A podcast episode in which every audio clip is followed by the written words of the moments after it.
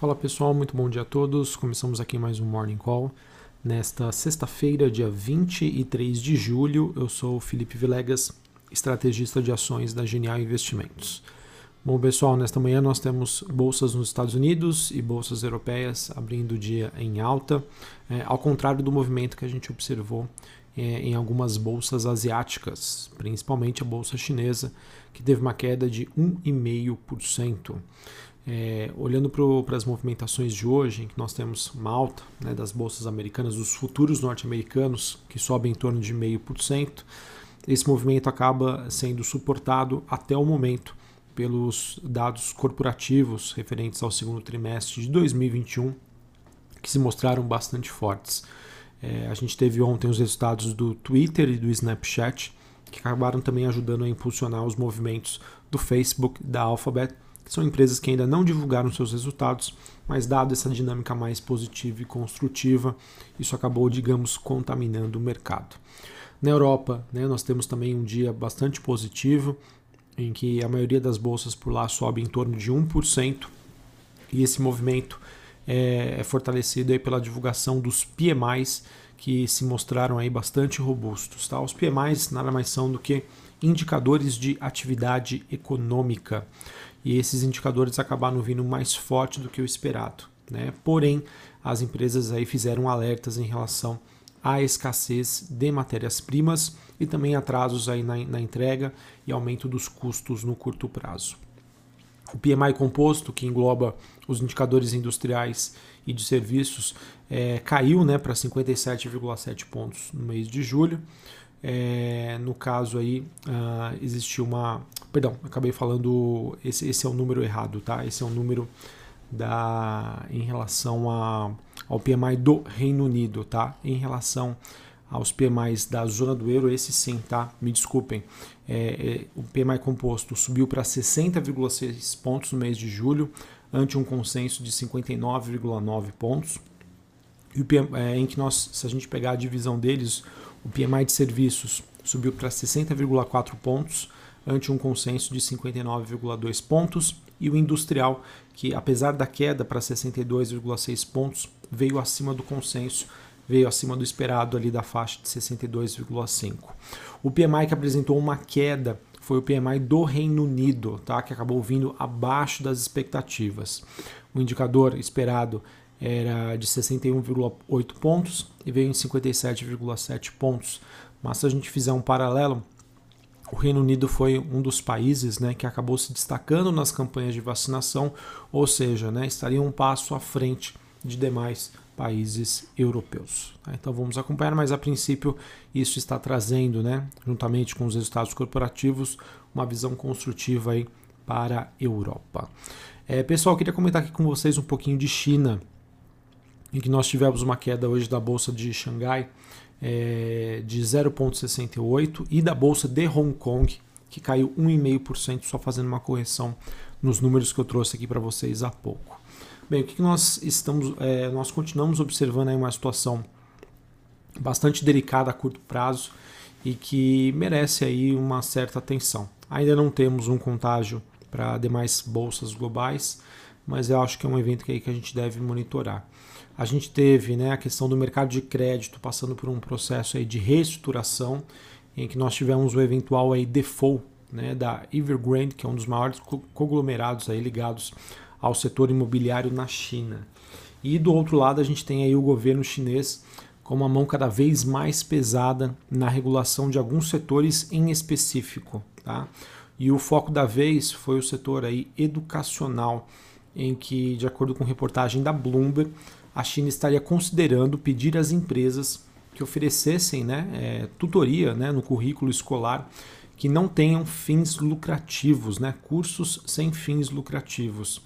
É, e como parte, isso faria parte de um amplo conjunto de restrições que poderia dizimar né, a indústria de tecnologia educacional, que hoje vale cerca de 100 bilhões de reais. Por conta disso, tá, as ações do setor educacional na China tiveram aí quedas muito fortes. Tá? É, enfim, é, dentre as regras, né, estão também aí a, a, possibilidade de que não seria mais possível né, levantar capital ou abrir capital é, nas bolsas, né? Então isso acaba trazendo aí uma visão aí bem ruim em relação a essa situação na China. Como eu já disse anteriormente, ainda não temos um contágio desse movimento para demais bolsas globais, mas eventualmente, né, é, todo isso pode contaminar todas as expectativas em relação a uma possível desaceleração. Tá? Enfim, vamos acompanhar, é, porque é um tema aí que a cada dia que se passa acaba se agravando ainda mais. Em relação aqui a Brasil, tá? a gente teve aí, na, olhando para as últimas notícias, os investidores recebendo aí é, com bons olhos a nomeação aí de um expoente do Centrão ao Ministério da Casa Civil. Tá?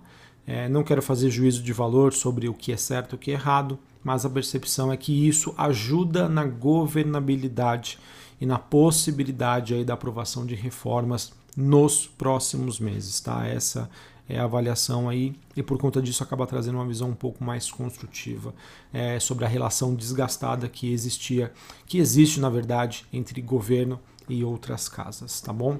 Outro ponto, né, que nós tivemos é uma revisão aí dos gastos que foi feita pelo Ministério da Economia e que acabou confirmando ontem um desbloqueio de 4,5 bilhões de reais no orçamento deste ano. Com mais folga em relação ao teto dos gastos em 2021, a equipe econômica pretende ampliar os limites aí dos ministérios e órgãos em outros 2,8 bilhões de reais. Ou seja, pessoal, o governo aí mexendo, se mexendo para tentar contornar essa situação aí que estava bem crítica em relação ao seu posicionamento frente ao Congresso, né, Senado e também ao jurídico.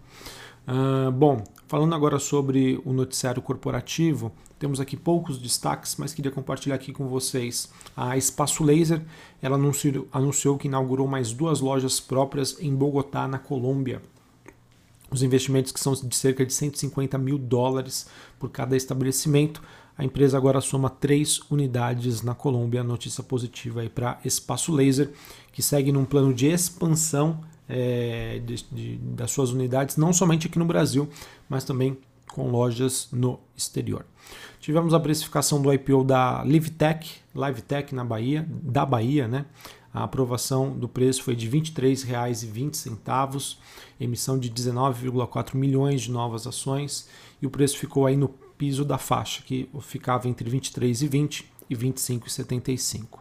Nós também tivemos a Magazine Luiza, ela que confirmou a precificação por ação no seu follow-on, né, oferta secundária, a R$ 22,75, é, levantando assim 3,98 bilhões que serão utilizados para a expansão de logística, tecnologia e também aquisições estratégicas.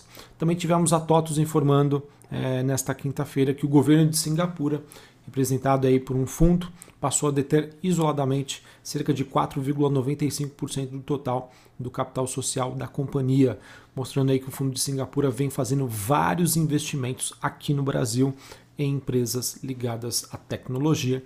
É notícia que mostra aí que é, TOTUS existe ainda uma expectativa de crescimento e valorização com foco no longo prazo. Beleza? Bom, pessoal, acho que era isso que eu tinha para trazer aqui de informações para vocês.